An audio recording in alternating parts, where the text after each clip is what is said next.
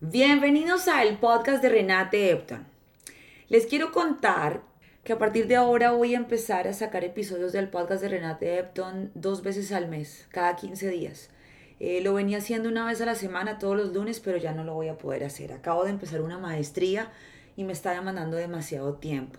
Y como ustedes saben, para este podcast yo me siento todo un día, escribo, investigo, confirmo información y entonces no creo que lo vaya a poder hacer eh, de manera tan frecuente como lo venía haciendo. Entonces, Vamos a seguir sacando podcast todos los lunes, pero solamente dos veces al mes, ¿ok? Me da un poquito de guayao, porque a mí, este tema de mi podcast a mí me, digamos, me, me motiva muchísimo. A mí leer, investigar, buscar, aquí y allá es... De hecho, les cuento, yo tengo una lista de 10 temas que quisiera contar en el podcast. Hay, hay 10 temas que quisiera desarrollar, pero, pero pues literal no doy y dije, bueno, si no les cuento esto ahorita, ¿cuándo? Entonces, bueno, eso les cuento, pero por lo demás seguimos firmes. Y bueno, entremos en materia. Hoy vamos a hablar de energía nuclear, porque resulta que el año pasado tuve la oportunidad de investigar sobre energía nuclear y me quedé pensando si la energía nuclear es la solución al cambio climático. En primer lugar les cuento que resultó fascinante lo que aprendí. Es decir, la noción que yo tenía de energía nuclear era muy vaga y fue bastante enriquecedor entender la necesidad de la transformación a fuentes de energía limpia. Dicho de otra manera, necesitamos sustituir en el corto, mediano y largo plazo los combustibles emisores de gas de efecto invernadero por alternativas que garanticen un desarrollo sostenible. Y como a mí me gusta a través de este podcast compartirles mi conocimiento, pues aquí vamos. Hoy hablaremos de energía nuclear. Y para complementar el podcast, les voy a dejar el link de un TED Talk en donde el orador cuenta por qué cambió su manera de pensar respecto a la energía nuclear. Listo, empecemos. Como ya sabemos, existe una relación entre los combustibles fósiles y la emisión de gases tales como dióxido de carbono, monóxido de carbono y otros gases que han contribuido y aún contribuyen a generar y potenciar el efecto invernadero, la lluvia ácida, la contaminación del aire y el suelo. Es por esto que la opción nuclear surge ante la necesidad de un nuevo sistema energético mundial que dé solución a problemas tan apremiantes como es la reducción de gases de efecto invernadero y la búsqueda de sustitutos a los combustibles fósiles que en la actualidad proporcionan el 70% de la energía consumida en el mundo. Les cuento cómo funciona una planta de energía nuclear rápidamente. Una central nuclear usa el calor generado a partir de la fisión nuclear en un entorno contenido para convertir el agua en vapor, lo cual proporciona energía a los generadores para que produzcan electricidad. Esa energía calorífica en forma de vapor de agua se convierte en energía mecánica en una turbina y finalmente la energía mecánica se convierte en energía eléctrica mediante un generador. Por tanto, una central nuclear en su funcionamiento no envía a la atmósfera, no por lo menos en la misma cantidad que otras fuentes de energía, gases de efecto invernadero como el dióxido de carbono, de azufre, de nitrógeno, ni otros productos de combustión tales como las cenizas que contribuyen a la acidificación de las lluvias, a la contaminación de las grandes ciudades y a la destrucción de la capa de ozono. Ahora, la otra parte de la historia son los residuos nucleares, ya que son uno de los principales problemas relacionados con la energía nuclear. Si estos residuos no se tratan debidamente, resultan altamente peligrosos para la población y el medio ambiente. Desde este punto de vista, las centrales siempre han estado sujetas a un estricto control reglamentario institucional difícil de igualar por, otras actividades industriales. Por lo cual, dentro del sector tecnológico nuclear se realizan grandes esfuerzos dirigidos a aumentar la eficiencia y el aprovechamiento del combustible, a reducir la cantidad de residuos y sobre todo a mejorar la seguridad de estas centrales, con diseños avanzados de reactores que basan su seguridad en un menor tamaño, así como en la simplificación del diseño y la refrigeración por convección natural, de forma que no dependa de sistemas mecánicos para funcionamiento, entre otros. Ahora, cuando hablamos de energía nuclear, hay dos áreas de análisis para examinar. A nivel global, la opinión pública ha estado relativamente opuesta a la energía nuclear, a excepción de Rusia y China, casi ningún país del primer mundo hoy quiere construir nuevas plantas de energía nuclear e invitan a los demás países a cerrar sus plantas de energía nuclear. El más reciente caso es Alemania, que viene desarrollando un esquema para cerrar 12 plantas nucleares y se estima que para 2022 haya cerrado las tres últimas que le quedan. Miren cómo está el tema en Europa en temas de plantas nucleares.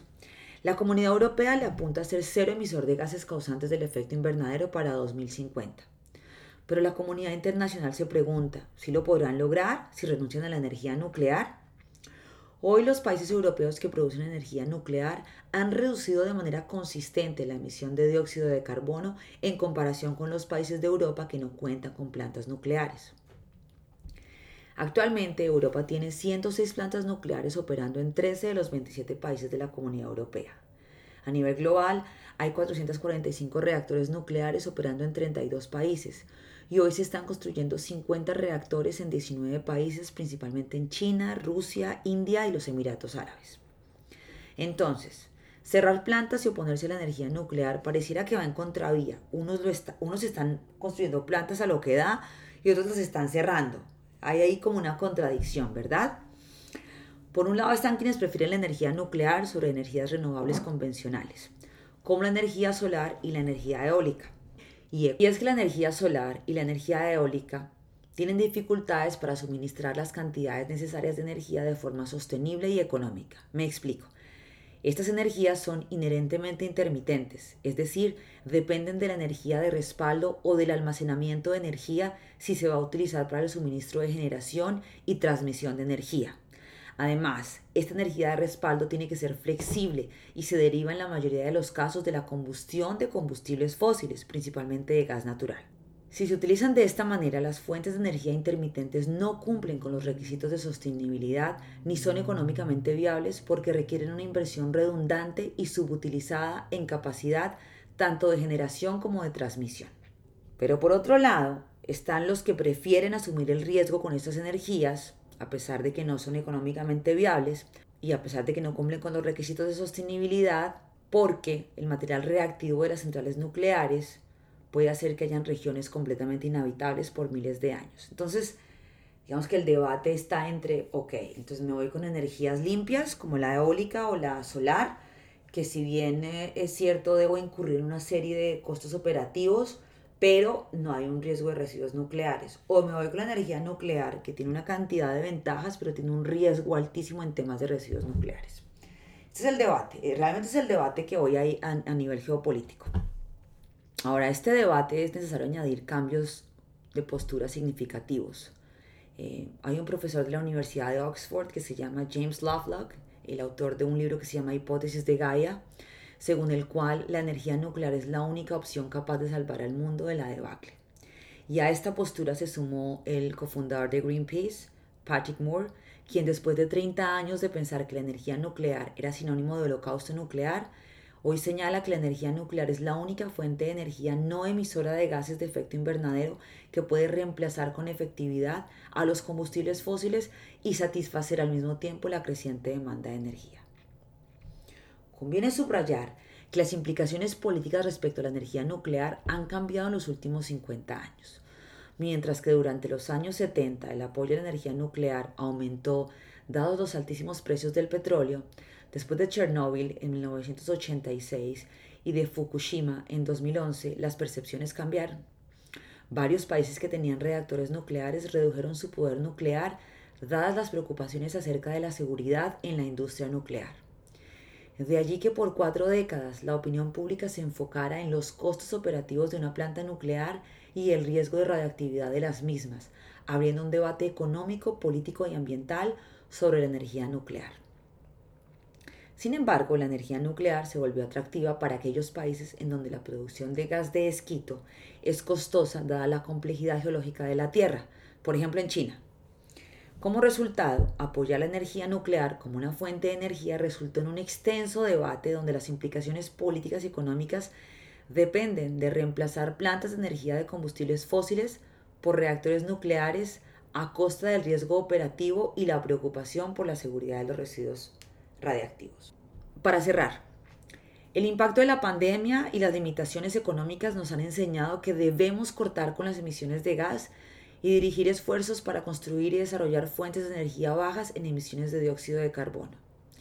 En ese sentido, en mi opinión, necesitamos ser conscientes de que la energía nuclear es una fuente energética que no emite gases. Como ya lo expliqué anteriormente, en el ciclo completo de vida de las centrales nucleares se emiten menos gases de efecto invernadero que en la producción y la utilización de generadores eólicos y paneles fotovoltaicos. Por último, ninguna energía es problem free, pero la energía nuclear tiene de lejos el mayor potencial de proporcionar la energía que necesitamos mientras reducimos los dañinos greenhouse emissions. Como decía mi profesor, la razón por la cual cambié mi manera de pensar respecto a la energía nuclear es porque me eduqué, en vez de basar mis ideas en emociones y la propaganda que vemos en medios masivos. Hasta aquí el podcast de Renate Epton. Abrazo, bye.